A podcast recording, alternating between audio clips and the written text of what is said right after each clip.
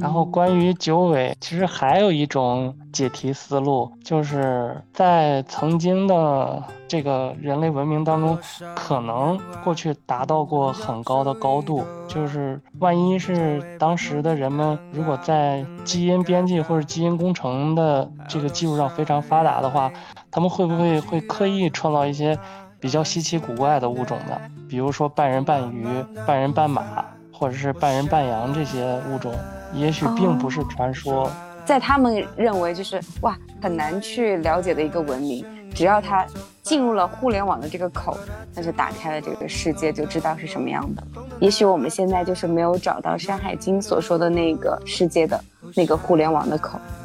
如果就像咱们刚才提到的，你发挥想象，它如果真的是上一个文明就是遗留的一些科研的产物呢？那这样想的话，那建木可能就是太空梯，然后共工撞倒的不周山可能也是太空梯，然后夸父追的太阳可能是核武器的爆炸。从这方面来想的话，是不是可以挖掘出很多类似于《流浪地球》那种科幻题材的影视作品？那是满天星，巨是山海经。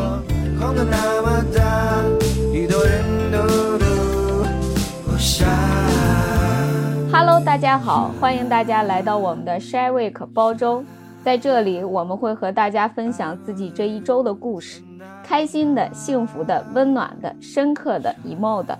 如果你在这里也找到了和我们同频共振的点，欢迎和我们一起交流讨论，同时也可以友善的 diss 我们。这里是大头、星星、富富，大家好。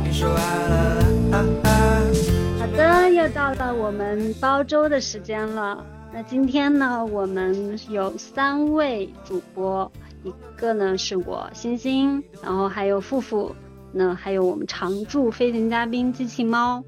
那这期呢，我们也是欠的账吧。我们上一次聊《山海经》，其实应该是好几个月之前了。对，距离上次已经好久好久了。那我们把这次也。就是把《山海经》的内容，我们也全部给它补充完。当然也不一定是全部啊，就是从呃我们准备的角度，上次我们讲了什么机器猫来说吧。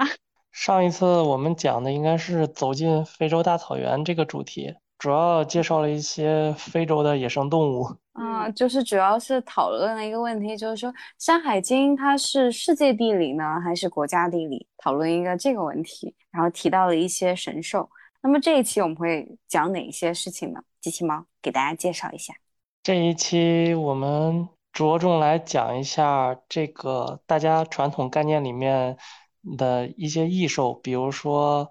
像来自青丘山的九尾狐终于可以跟大家见面了，哇，这就是说神话故事里面的一些神兽。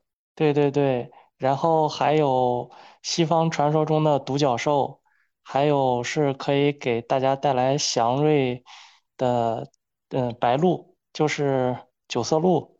行，那咱们就先从这个神话故事里面的九尾狐开始讲起吧，继续吗？嗯。来自青丘山的九尾狐终于可以跟大家见面了。哎，我想先问一下，青丘山这个山是真的存在的吗？这个山肯定是真实存在的，只不过是古人给它的命名可能跟现在大家认识的这个山峰可能是不太好对应上的，但是它一定是某一个具体的，嗯，地理上的一个地点。所以说，我们比如说。前几年特别火的那个《三生三世十里桃花》演的那个杨幂他们演的，他们就是青青丘山的那个九尾狐的家族，是不是？对对对，没错。这说实话啊，一开始我并不知道九尾狐是出自青丘山，我原本以为青丘山这么这么洋气、这么复古的名字，纯粹是为了剧情需要，就是剧组。单独起的一个名字，后来是等我自己真的读到了《山海经》之后，我才发现原来九尾狐真的是出自青丘山。就人家这故事都是有出处的。青丘山有没有对应到现今的一个地点？我没有具体去考证过，但是呃，通过它这个九尾狐被涉及到的。篇章是《山海经》的南山经，然后前面咱们在上一章也已经提到过了，南山经对应的是现在的非洲大陆，所以说九尾狐肯定是从非洲大陆出走的。嗯，我们在这里说一下，那个南山经对应非洲大陆，这个是机器猫说的啊。机器猫认为它是非洲大陆，并不是说我们现在就确定它就是非洲大陆，这是一种猜想。机器猫生信。我们先假定它是，嗯，指代的现在的非洲大陆上的野生动物。当然，这个大家可以，这个是嗯有争议的，大家可以就是说一起探讨。这个是个开放性的命题。嗯。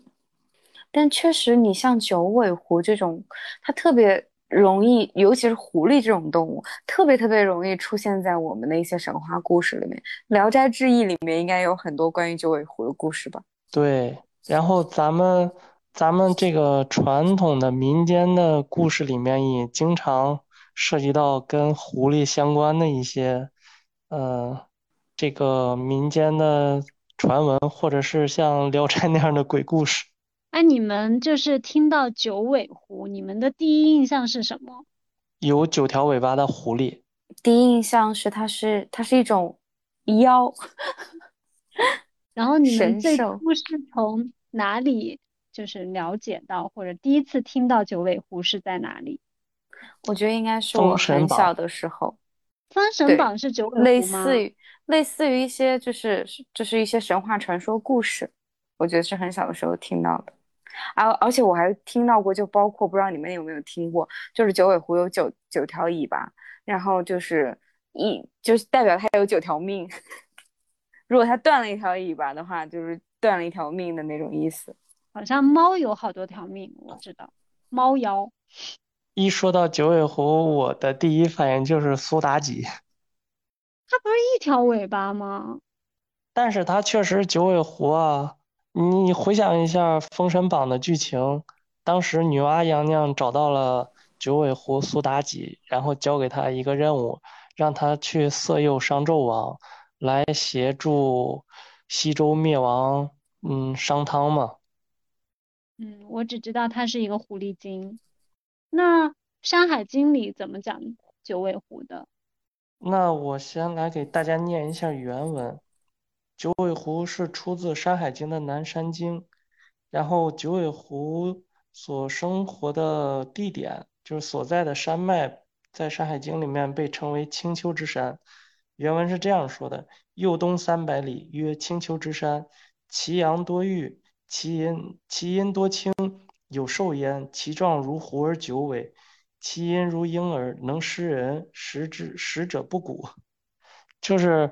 这个《山海经》的书写格式很有意思，就是有什么山，山上有什么树，然后有什么动物，长得像什么，然后能不能吃，吃完之后怎么怎么样，或者是一出现就会怎么怎么样。嗯，对，这个我们上一期已经领教过了，每一篇都是按照这个来行文排布的。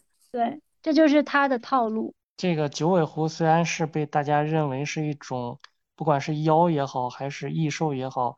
不过在古人看来，它还是可以捕杀的，还是可以吃的。而他说是能食人，然后食者不蛊，就是说它会，它它可能会吃人，然后人也可以吃它，是吗？对，而且还有一定的疗效。不蛊，不蛊的意思是什么？能不能解释一下？不蛊的意思就是吃了它的人就不会再受到迷惑，这个还有一定的。这个心理治疗的作用，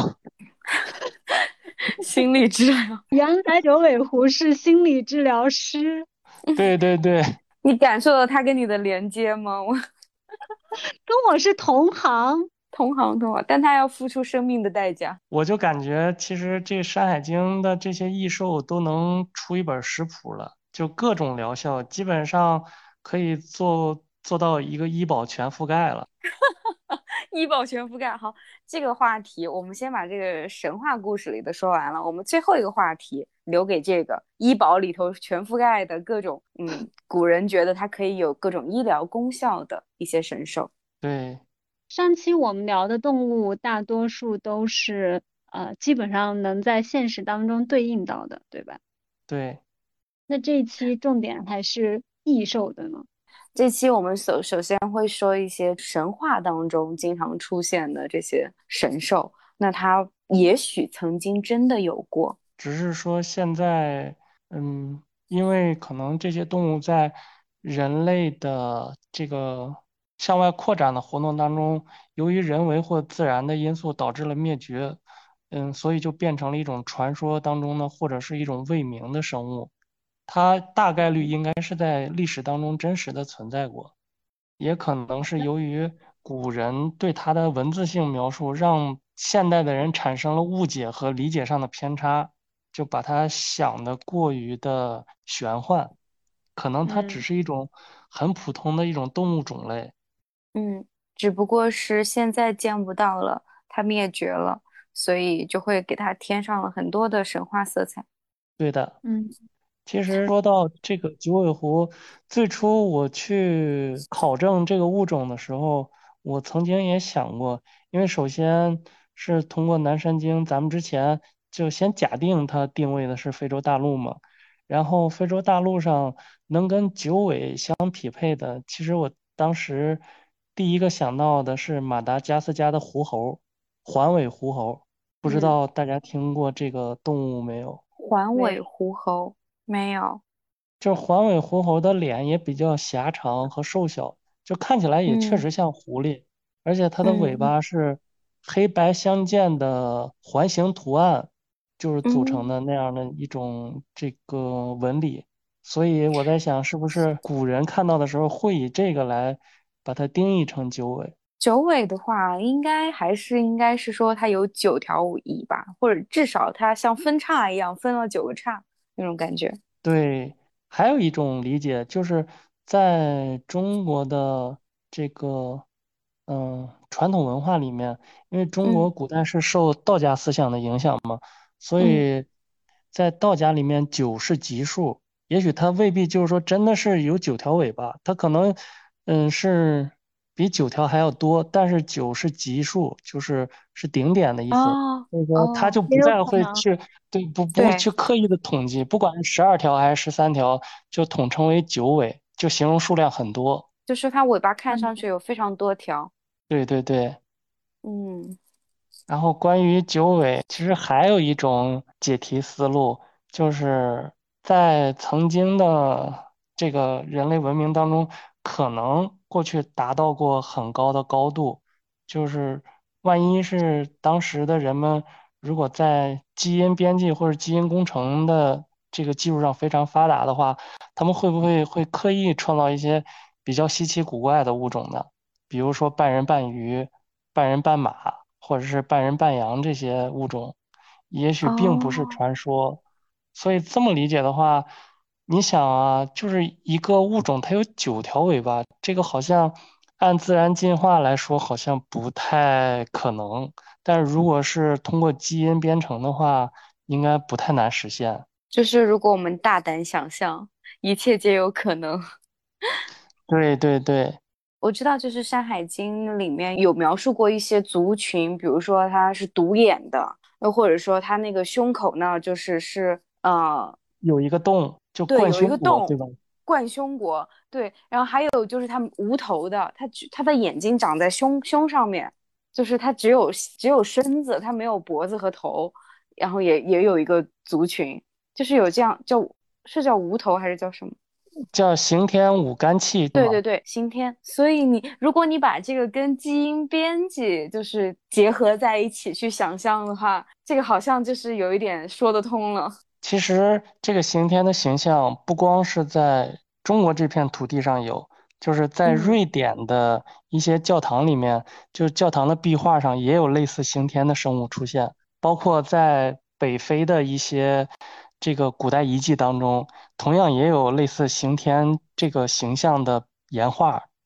所以我感觉，可能过去真的是有这么一类族群遍布在这个非洲大陆或者是环地中海区域，这也许个真的有。我也看到过，我看到过就觉得好神奇，就是不仅仅是在我们的《山海经》里头，好像在其他的一些国家，他们也会有一些嗯类似于这种百科全书之类的东西上面会记载有这样子的族群的人，就是我们的那个刑天的那个形象的那些人，而且他们都好像就是上面也有画，对吧？对，就像富富说的，就是他没有头，没有脖子，然后脸是长在躯干上面的，真的很神奇。那要不然就是说，大家都曾经想象过会不会有这样，都是大家发挥想象力 想象出来的物种。那在当时就各个文明之间往来还没有那么频繁的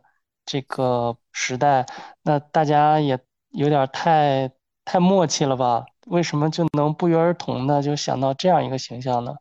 那唯一合理的解释就是。这不是想象，而是出自于人们对当时那段历史的一个真实记录。嗯，这是一一种很大的可能性。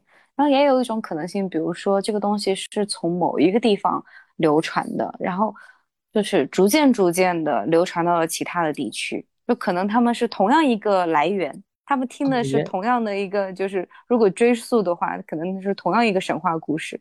只是在中国，哎，如果说他最开始在中国，后来他传传传到传到欧洲去了，然后欧洲也觉得这个神话特有意思，完全有这种可能性。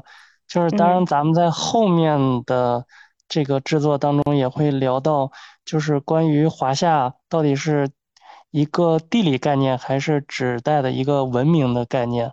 这个后面咱们也会讲，嗯，比如在印第安人的。这个部落当中也流传着后羿射日的故事，你能想象吗？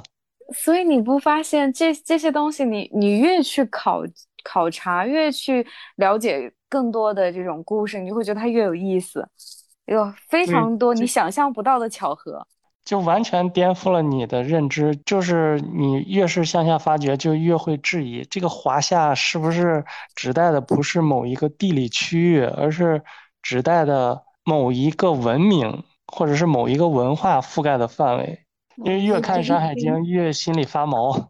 我觉得没必要，没有必要发毛。我觉得是越看，咱们可以越把想象力打开，打开咱们的想象力。对，其实我觉得《山海经》如果向下挖掘的话，就是把它作为玄幻题材，可以产生很多的价值。比如说像愚公移山、精卫填海这些，完全可以。就是提供很多的素材，你像之前，呃，已经上映的像那个动画电影叫什么来着？哪吒。对对对。嗯，然后还有之前的那个孙悟空的那个。对对对。我记得我当时看那个《大圣归来》回来之后的。第一反应，我当时就发了一条朋友圈，我就觉得看到了好多好多，就是关于中国未来动画电影的一些希望。如果能把我们这么多这么好的这些神话故事都能搬到这个荧屏上，有这些高水平的制作，肯定会非常好看。对，就是发掘它的文化内核是一个侧面。就比如说，嗯，像精卫填海、愚公移山，还有这个刑天舞干气。这些故事其实都反映了咱们这个民族刻在骨子里的一些东西，就是不认命、不认输。嗯，这个是一个侧面。然后另一个侧面，我能想到的就是，如果就像咱们刚才提到的，你发挥想象，它如果真的是上一个文明就是遗留的一些科研的产物呢？那这样想的话，那建木可能就是太空梯，然后共工撞倒的不周山可能也是太空梯。然后夸父追的太阳可能是核武器的爆炸，从这方面来想的话，是不是可以挖掘出很多类似于《流浪地球》那种科幻题材的影视作品？对，对。那可能拍出来的效果比《三体》的世界观还要宏大。我觉得现，我觉得星姐这这会儿不说话，她应该已经是。震惊了，对啊，我一直在震惊，就就没有办法说话，就是哇塞，脑洞好大，就是这种感觉，你就觉得这东西特有意思，对不对？对啊，脑洞太大了，但是都是一种可能性，就是对未知的话，它其实都是一种可能性，但是其实是有一个答案的，只是我们都不知道那个答案是什么，然后就会发挥无穷的想象。是的，这件事情也挺神奇的，所以这就是最有趣的点。是留给后人去猜想。就是像刚才富富说的，他的答案一定具有唯一性，但是由于年代久远，这大家只能是各自发挥想象。嗯，然后也很难去考证一些东西，或者是说这个它它的体系太大了，你可能会你通过一个点能考证到一个东西，可能这个东西也是需要被考证的一部分。所以你想你想要把整个体系都给它搞明白、搞清楚是什么怎么回事儿？对啊，古人写的那个就一定是真实的吗？就像九尾狐，它可能有很多条尾巴，它只用九来概述了。对，就比如说咱们还回到九尾狐的这个命题上来，就是，嗯，当然后期咱们会在 show note 里面就为听众朋友提供一些这个九尾狐演变的这个图形。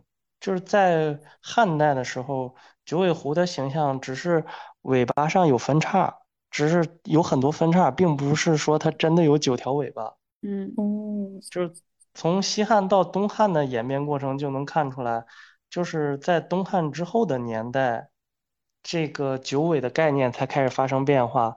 我不知道是因为信息传递的这个造成的失真，还是说由于这个画师或者是画匠他自己，嗯，因为这个嗯缺少信息夹带私货造成的一个错误的传承，然后九尾的概念才逐渐演变成了大家就是传统认识当中的那种，就有九条尾巴。嗯，你你所说的这些呃考证的，比如你说从汉代的它这个演变是从哪里看到的？这个目前咱们的文物最早能考证出来的九尾狐的形象是在春秋战国时期，就那时候它的形象就是尾巴上有很多分叉，就是统称为九尾。是画在哪里的呢？就刻在砖上面，就是古代有一种。嗯，艺术表现形式称之为画像砖。哦，其实，在现在的农村也很容易见到，比如说，嗯，现在的农村的门上面，就是门两边的门拱，门拱上面有时候会有一些传统的图案和装饰，比如说最常见的是蝙蝠的图案，就是，呃，中国人讲究一个谐音嘛，就是福至或者是福到嘛。嗯。就是类似这种，他会把一些图案或图形刻在这个墙砖上面，然后，嗯，就是以这种方式来传承和记录这个生活素材或者是历史事件。嗯，然后后面我在想，可能有一些，嗯，画师他自己也许他就是一个手艺人，并没有了解很多的信息。所以，如果他接到某一单的话，他会不会凭借自己的想象去定义这个九尾？所以说，从某一个时期开始，就知识出现了断层，在向后世传递的时候，就九条尾巴这种概念才逐渐深入人心。嗯，就可能就是说，它原版只是一个分叉的尾巴，然后后面画着画着，有画师开始发挥自己想象力了，然后 给它画成了九条尾巴。结果后来传下来的反而是这个。经过加工，错误的一个形象，对呀，这有有这种可能了，这有这种可能，属于典型的夹带私货吗？可是画师发现，当他把呃这个动物画成九条尾巴的时候，发现哇，好美啊！于是大家都仿照说，我对呀，有这种可能性啊。人家可能就是从艺术上来说，可能也许第一个最开始画的那些就是考证出来的，他们也是发挥想象力的。可能也是听到，比如说听到梵高的星空，比如说梵高的星空就是一个圈圈圈圈圈圈，他也不会画成真正的那种星星了。对啊，那你说后面的人如果考古考到了，说，哎，那他们当时的太阳是这样的吗？星星是这样的吗？如果咱们文明灭绝了，后 世来来考古发掘出这些文物的时候，他们可能真的会认为历史上。嗯，地球的形状就是那样的。对呀，也许只人家只是就是随便画一画，或者是为了为了跟大众不一样，为了带有他自己的特色、自己的色彩。哎，然后比如说像梵高的这种，他的这种呃这种手法，他画的这种手法就变得非常的流行了，对不对？然后就变成了他的这种这种画派。那这种九尾狐的画派也从某一个画师开始，从他开始这么画，哎，也开始变得流行了。然后那个画师可能还可能还当时还受受其他的画师敬仰呢。对，就比如说像咱们前面讲过的，对于凤凰的考证，明明是腿很长的鹤类，结果后面，嗯，就流传到唐代的时候，呃，凤凰的形象已经从那种个子很高的鹤变成了变成了山鸡，就是腿很短的山鸡。就是前两天，呃，咱们的那个，嗯，就是那期节目后面有人留言。说凤凰考证被考证是鸵鸟，然后我不知道这句话怎么回复。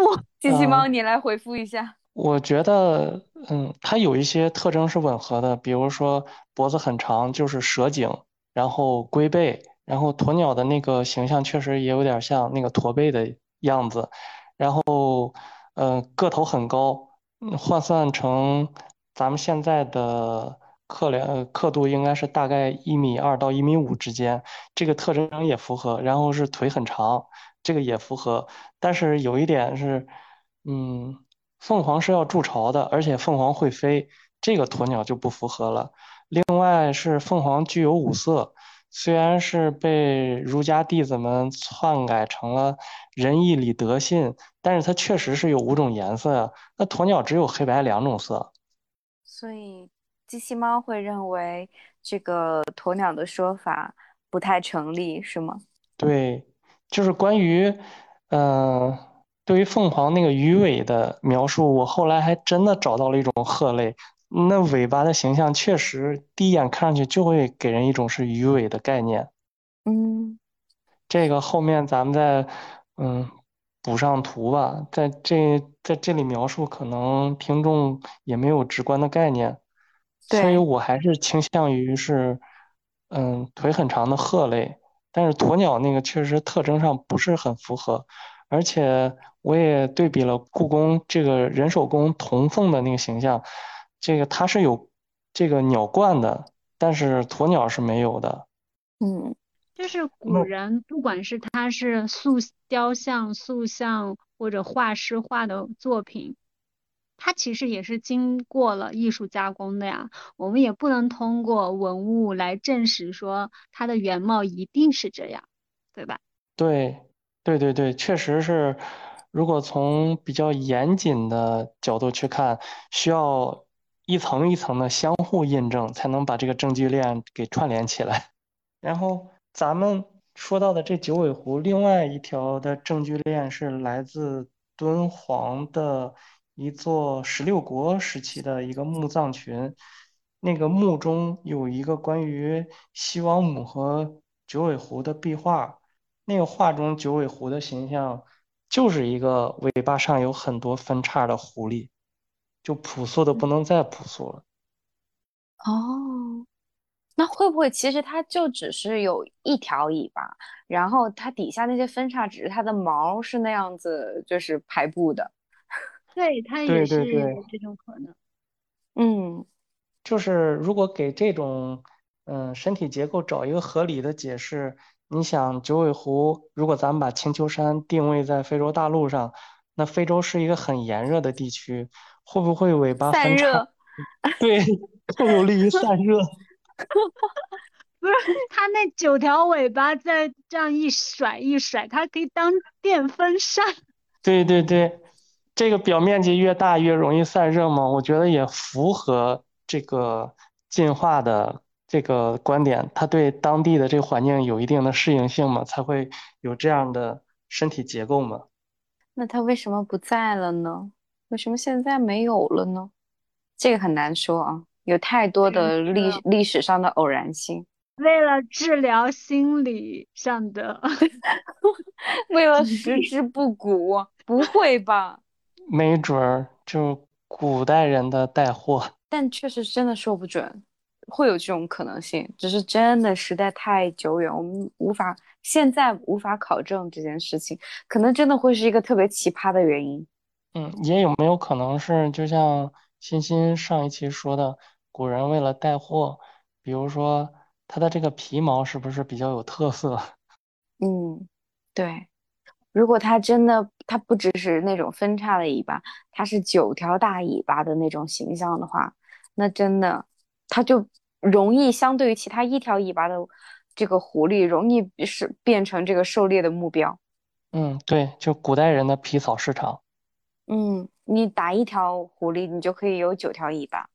所以说，是不是它的灭绝也是人为因素，就并不是说自然环境的变迁？感觉人为因素的可能性更大。这个就跟我下面要讲的另一个物种，其实也是有很强的关联性。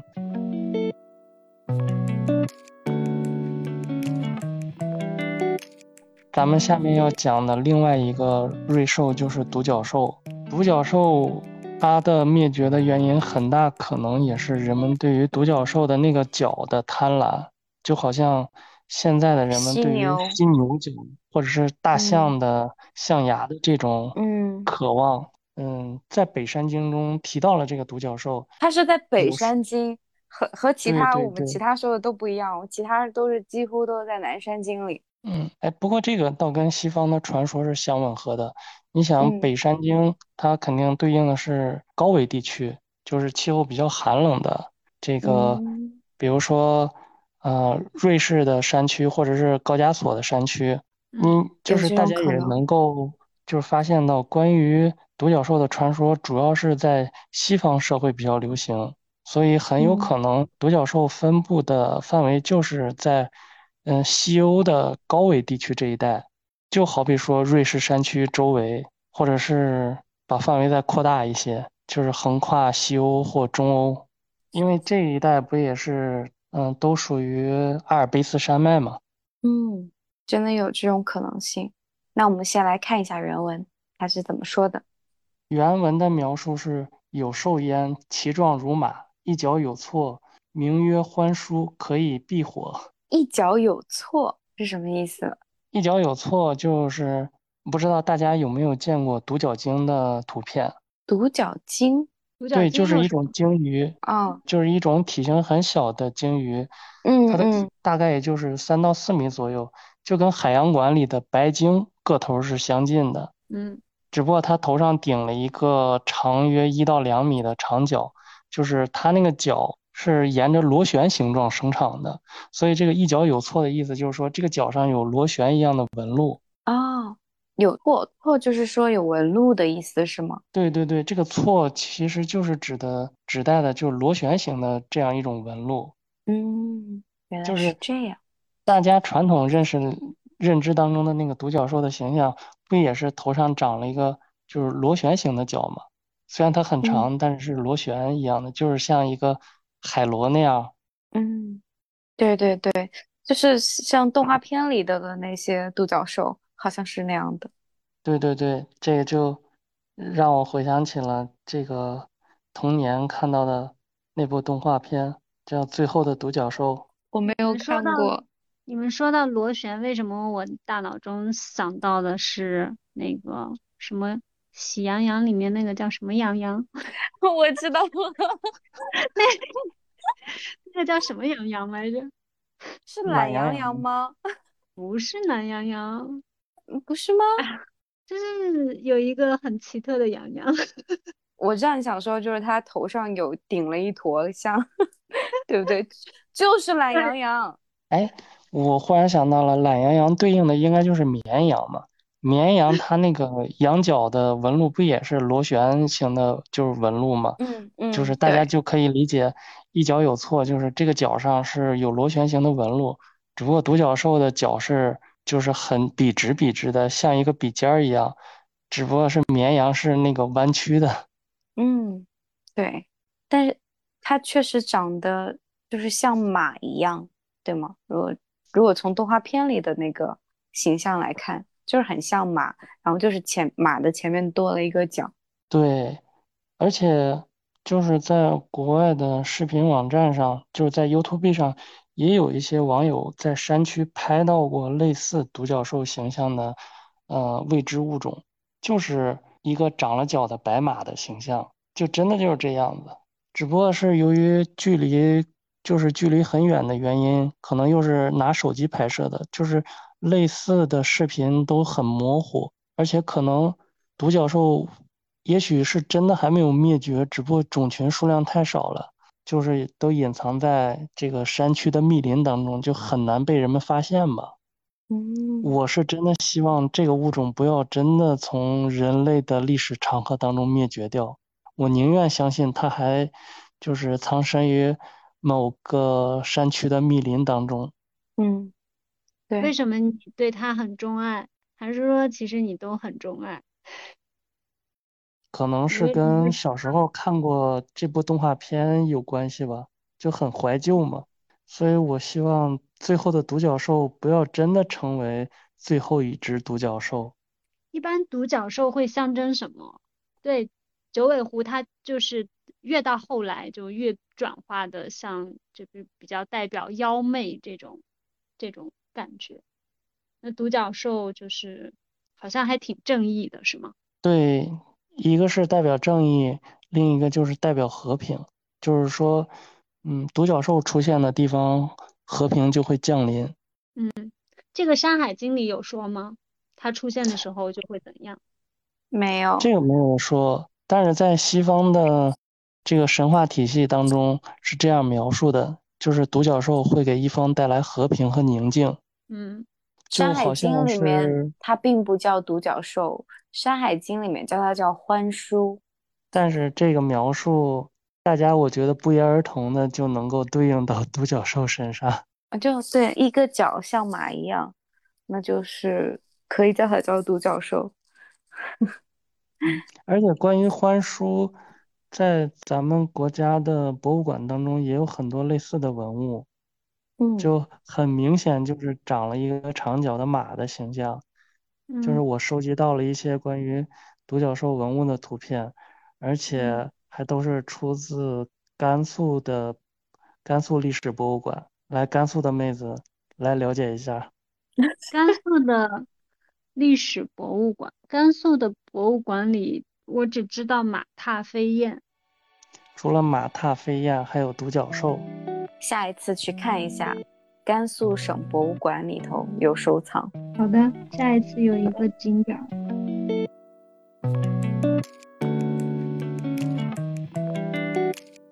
咱们接着聊另外一个这个传说中的瑞兽白鹿。当然了，此白鹿非彼白鹿。不是跑男上的那个白鹿，嗯，来聊一聊紫白鹿吧。我我我有一种感觉，我感觉白鹿在蹭咱们的流量。啊，什么鬼？我们这期题目叫白鹿吧。可以，哎，我觉得这个点子好，完全可以把标题改一改，说不定就火了。机器猫，你想火吗？可以呀，为什么不可以？能火就火一把呗。嗯，对的。然后这个白鹭它是出现在了《山海经》的中山经，原文是这么描述的：北望河林，其状如青如举，有兽焉，其状如白鹭而四角，名曰夫珠。见则其意大水。哎，我发现就是自从我们开始讲《山海经》，然后每一一个动物一个动物这样聊。聊下去，然后掌握了这个套路，其实它也不难读，对吗？对，它一点都不 复杂，它就是只不过是这些字儿我们不认识，字儿太难认了，就是不认识，查查字典就好了。主要就是各种生僻字给大家带来的阅读障碍太大了。再就是，其实我们我们可能就是集中在看一些神兽，它里面怎么说的，但是但但是它它还有描述其他的一些东西嘛。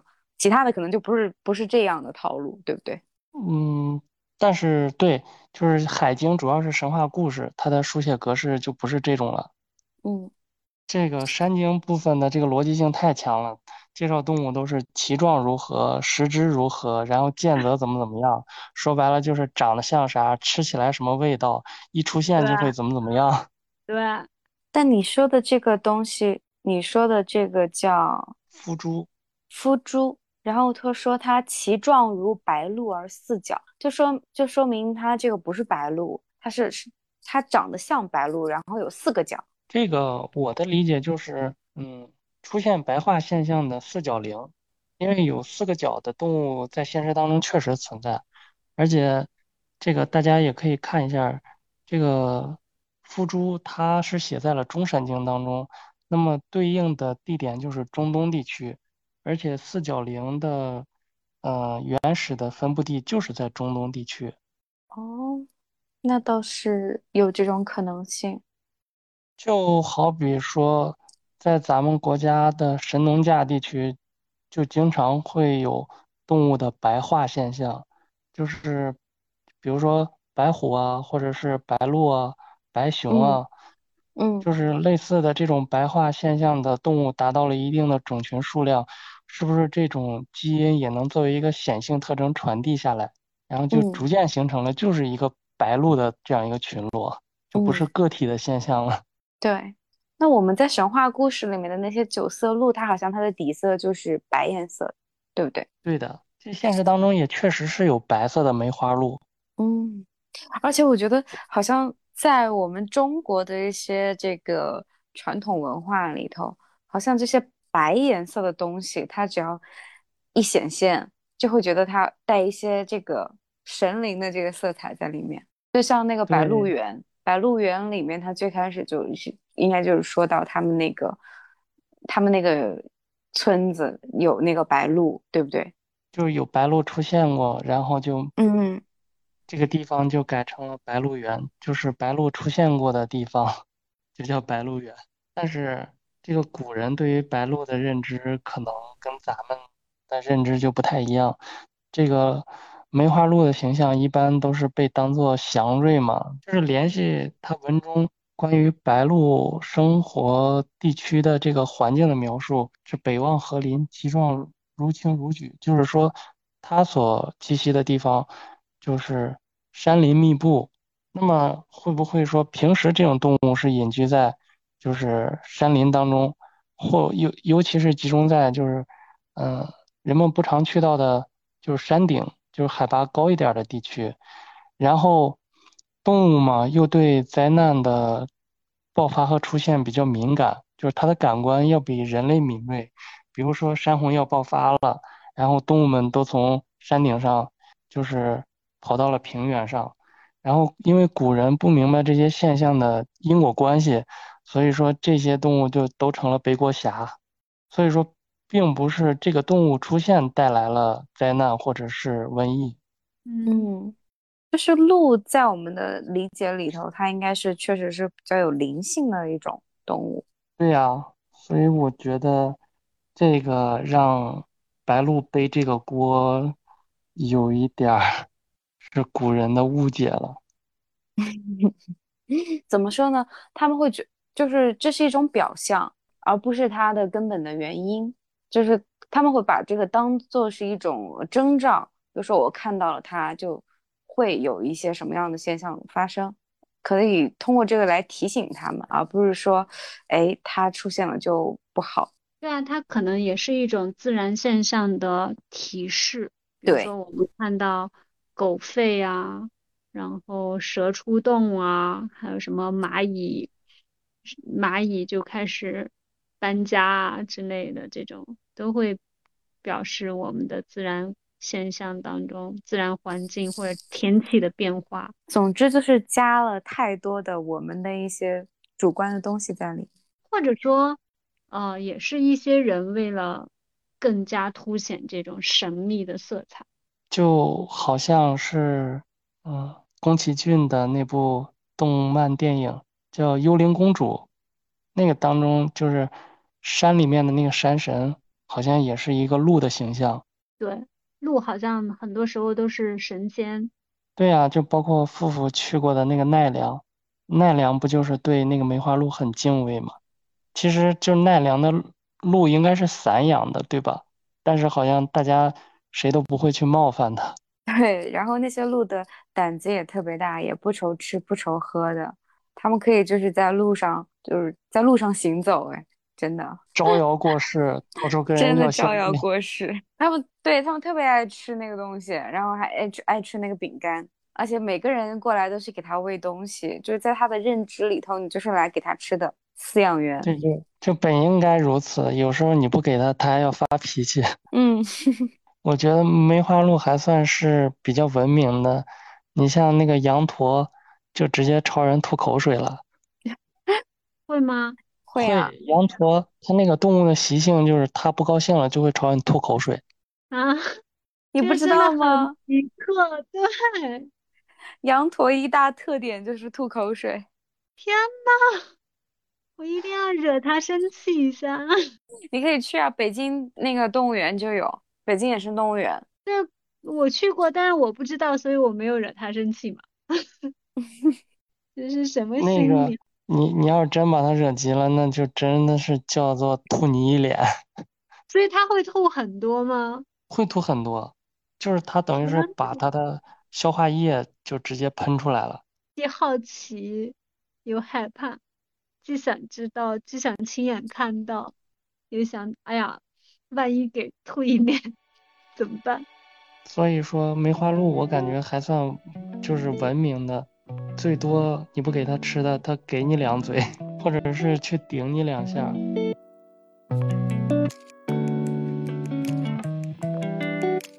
咱们本期最后一个出场的这个异兽，是一出场就自带地图 buff，而且还是全屏秒杀。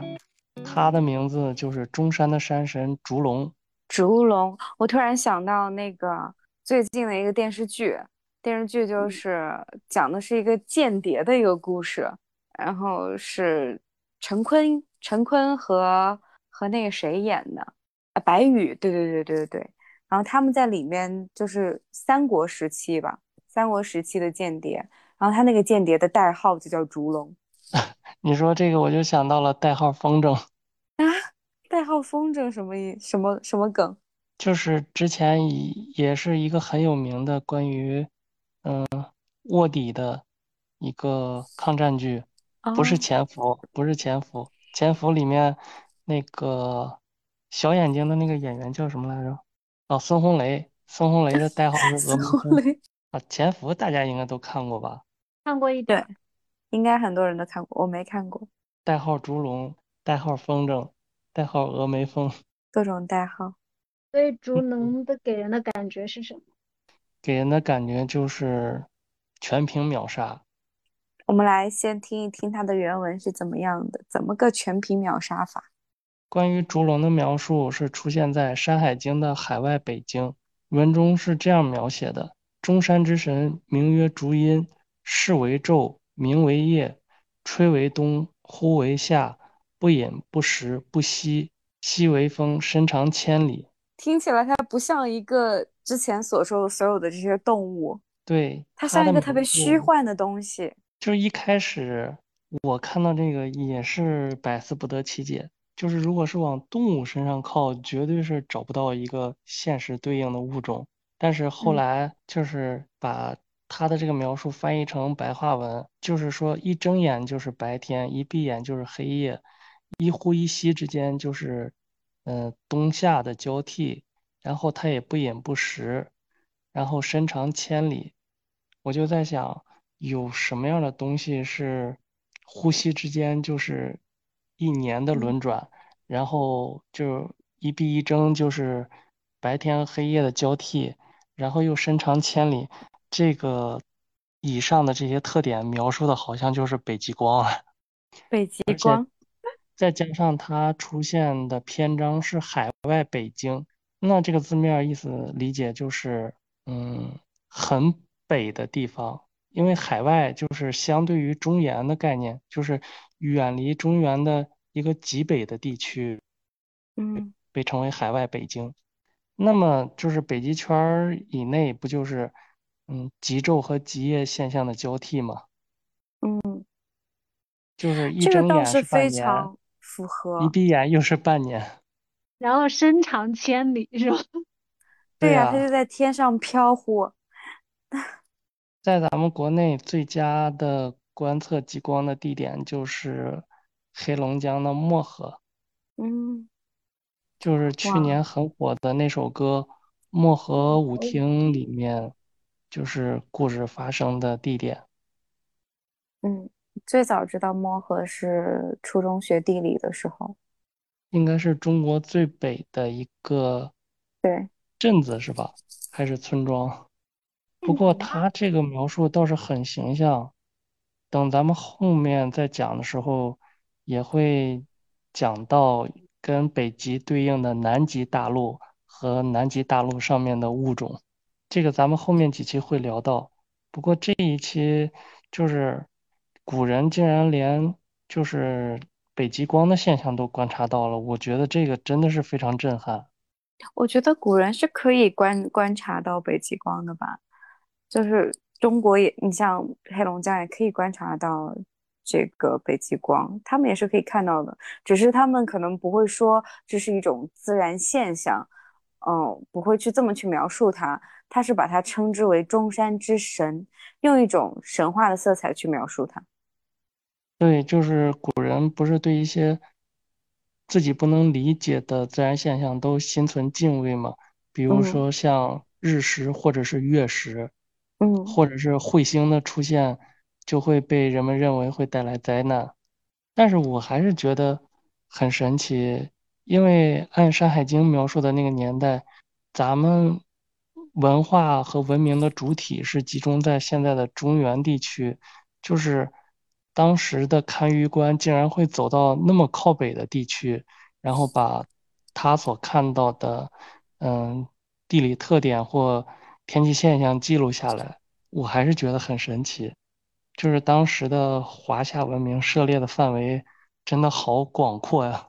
这个真实的是是是什么样的？我们现在已经很难去说，但是我们可以有各种的猜想。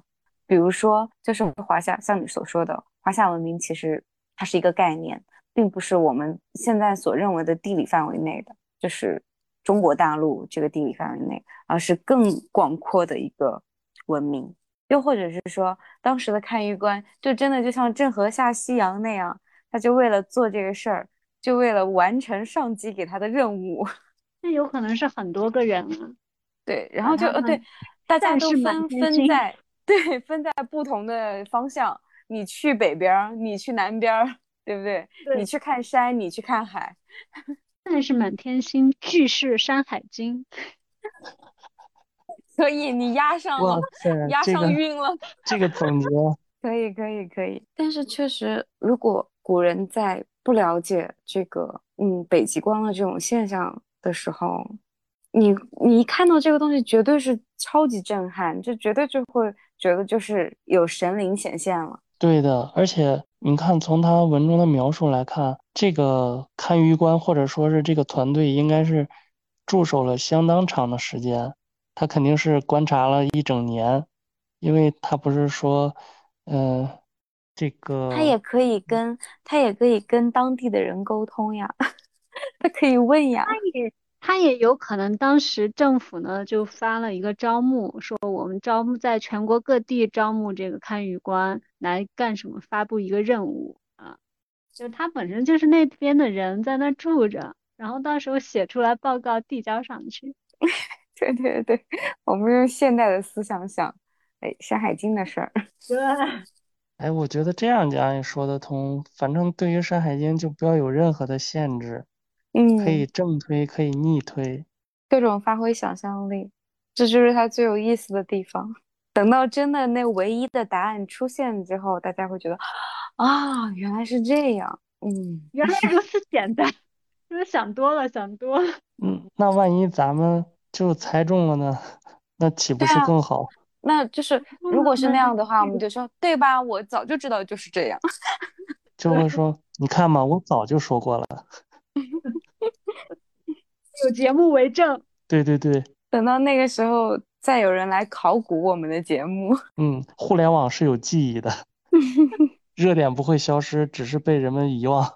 可能那个时候，也许文明都不一定是以这样的形式留存的，他们可能需要破获非常大的一个，嗯，在他们认为就是哇很难去了解的一个文明，只要它进入了互联网的这个口。那就打开了这个世界，就知道是什么样的了。也许我们现在就是没有找到《山海经》所说的那个世界的那个互联网的口，但是咱们所做的工作就是为大家做一个推门的动作嘛，就是提供一种解题的思路。或许咱们是真的是猜题押宝押中了，就是咱们推敲出来的就是它唯一的答案呢。嗯，我觉得不，我觉得对，说不准，但是这个概率很低。那就拭目以待吧，有节目为证。拭目以待，拭目以待。那就有请我们的欣欣。那我们现在呢，就又进入到好的环节。一听到好的，这期节目就要结束了。是的呢，我们这一期呢又聊到了很多异兽，然后这些异兽呢，其实大多数都是在我们的神话故事中出现的，我们也不知道它有没有在现实生活中对应的这种真实的动物，但是呢，它就是给我们打开了一种新的思路，激发了我们的想象力、好奇心，然后聊了很多很多，也不知道。听众朋友们有没有觉得感兴趣？有没有觉得我们瞎说？但是呢，就带着那种好奇，然后探索，当然也是我们一起学习的这个过程吧。然后看看机器猫和富富想跟大家说的。嗯，如果没有的话，那好的，我们今天节目就到这里了。笑死，笑死！等一下，这段你这段你 Q 一下机器猫就行了，别 Q 我。Q 不出来，机器猫有东西想说，我知道的。Q 一下机器猫。嗯，我是想说，这个《山海经》就像一个特别庞大的一个呃知识体系，就是它有很多的面向嘛，所以咱们可以就是做成一个系列节目，然后主主。就是沿着它的不同的层面来给大家解读嘛，所以我想说，各位听众可以期待我们后面的节目。当然了，我们的节目不一定会按照原有的排序来推出，就像之前大头说过的，咱们的节目比较随性，或者是比较薛定谔，赶上哪一期算哪一期吧。确实，《山海经》是一个体系很庞大的一个世界。你打开它了之后，你会发现，可能就像这个我们前面，呃，机器猫说到的，也许是不是曾经人类文明达到了非常高的高度，这些我们现在看不到的一些东西，或者一些族群、一些动物、神兽，他们是通过基因编辑得来的。也有可能它曾经真的存在过，曾经我们的华夏文明就是非常非常，嗯，超超过我们现在所认知范围的一个概念。那这些我们都暂时不得不得而知，我们只能是发挥我们的想象力。这件事情就让《山海经》变成了一个特别有意思的去探索的啊一一种《山海经》文化，可以说吗？可以这么说吗？或者叫做山海山海宇宙，嗯，山海宇宙，对，山海宇宙真的很有意思。对我特别感谢，特别感谢机器猫打开了，为我们推开了这扇门，让我们可以往里头跳进来，然后开始发挥想象力，会让我觉得这个宇宙越来越有意思了。好的，我们也期待后续的节目。呃，我们定期，呃，我们不定期的会推 出，不定期对。不定期的会推出《山海经》的一些好玩的、有趣的一些话题。对，我们会尽量找出一些比较有意思的一些点，然后去跟大家去分享一些故事。嗯，好的，那我们就拭目以待吧。拭目以待。那我们今天节目就到这里，就跟大家说一声拜拜，拜拜，拜拜。